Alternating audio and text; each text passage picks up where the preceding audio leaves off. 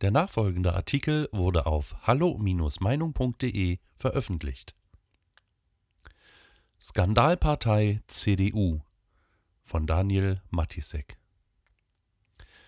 Viele Monate bis Jahresende 2020 sah alles danach aus, als hätte der auf links gezogene Kanzlerinnenwahlverein namens CDU-CSU mit der Corona-Krise das ganz große losgezogen komfortable, riesige Mehrheiten, Rekordzustimmungswerte für die vermeintliche Krisenmanagerin Merkel und ihre Unionsminister. Selbst die Skandale und Unbilden der vorpandemischen Jahre ihrer Kanzlerschaft schienen wie weggeblasen und vergessen. Man musste sich also schon alle Mühe geben, diesen objektiv durch nichts gerechtfertigten Vertrauensvorschuss, diese Beliebtheitswerte in der Bevölkerung zu verspielen. Doch der Union gelang dies ganz mühelos. Von knapp 39 Prozent im letzten Sommer schmierte sie auf derzeit gerade noch rund 30 Prozent ab. Tendenz weiter fallend.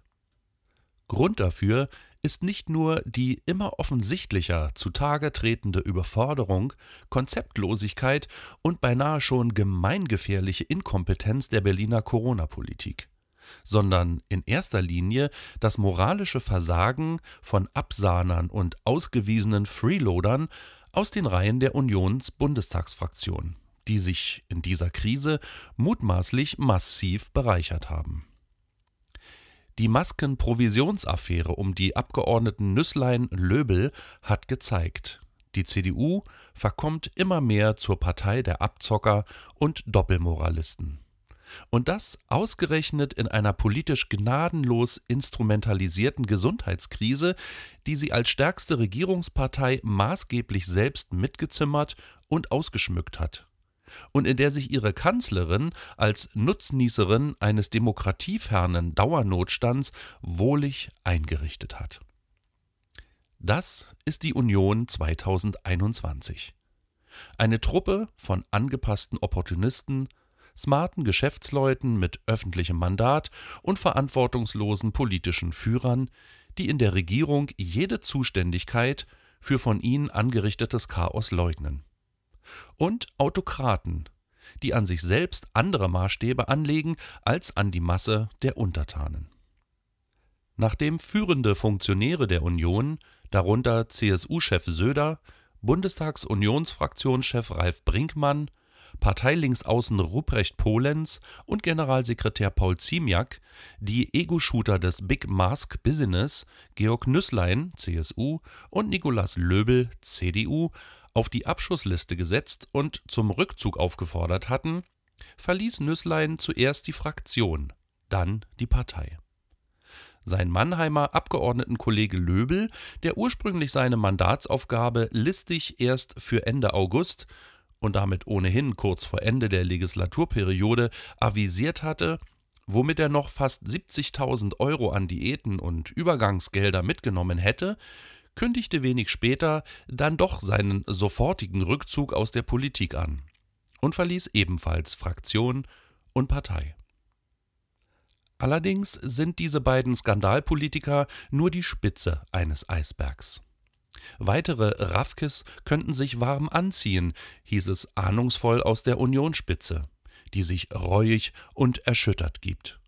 Als hätte die Mitnahme- und Nutznießer-Mentalität in der Union nicht schon viel länger Methode. Der Fall Philipp Amthor lässt grüßen.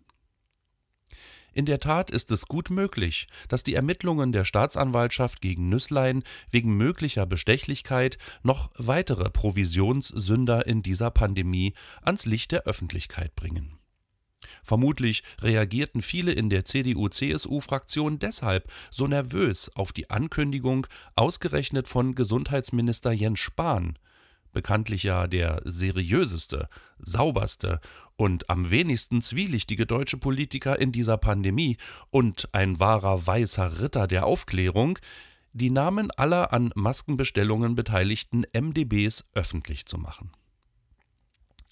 Bei so viel plakativer Distanzeritis gegenüber den Krisenprofiteuren der eigenen Reihen darf natürlich auch der neue Parteichef Armin Laschet nicht fehlen. Mit markigen Sprüchen tat sich der nordrhein-westfälische Ministerpräsident hervor und will sich nun als Saubermann profilieren. Wer als Volksvertreter versucht, in dieser Krise für sich persönlich Geld zu verdienen, muss das Parlament unverzüglich verlassen. So Laschet. Das sagt keinesfalls ironisch, ein Politiker, der auf Vermittlung seines eigenen Sohnes hin dem Modeunternehmen Van Laak ausschreibungsfrei einen 40 Millionen Auftrag über Masken und Schutzkleidung durch das NRW Gesundheitsministerium zugeschanzt hat. Übrigens behaupten bis heute Laschet, sein Sohn, der für Van Laak modelte, und der Modehersteller selbst für den fetten Staatsauftrag sei keinerlei Provision oder irgendeine andere Gegenleistung geflossen. So wird es gewesen sein. Dann ist ja alles gut. Ist es nicht bemerkenswert, welch unterschiedliche Charaktere es in dieser CDU doch gibt? Die einen kassieren ungeniert auf Rechnungsbögen von ihnen kontrollierten Firmen Vermittlungsprovisionen für staatliche Megabestellungen, die anderen sind hingegen so selbstlose, altruistische Helfer, dass sie und ihre Familienangehörigen ohne jede Entschädigung, Gegenleistung oder Zeichen der Erkenntlichkeit Unternehmen zweistellige Millionenaufträge vermitteln. Und dann sind da auch noch die, die für sich dieselben Regeln nicht gelten lassen, welche sie anderen auferlegen. Thorsten Renz etwa, CDU-Innenminister von Mecklenburg-Vorpommern, setzte sich am Montag dreist über die staatlichen Inzidenzregelungen hinweg, die er von Amts wegen selbst durchzusetzen hat. In der kreisfreien Stadt Rostock sind die Einzelhandelsgeschäfte unter Auflagen ausschließlich und strikt limitiert für Ortsansässige geöffnet, da die Inzidenzzahl niedrig ist.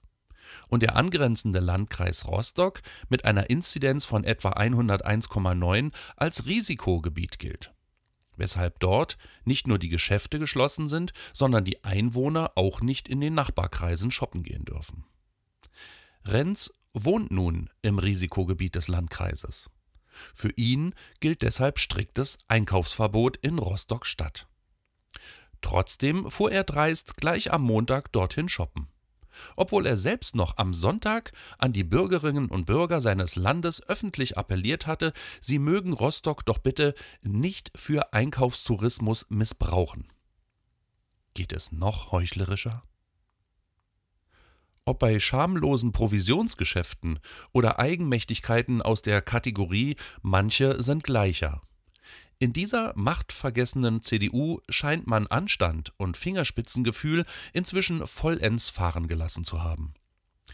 Doch angesichts des jüngsten Gebarens mancher Vertreter dieser Partei sind die Umfrageergebnisse immer noch unerklärlich hoch. Weitere Beiträge finden Sie auf hallo-meinung.de. Wir freuen uns auf Ihren Besuch.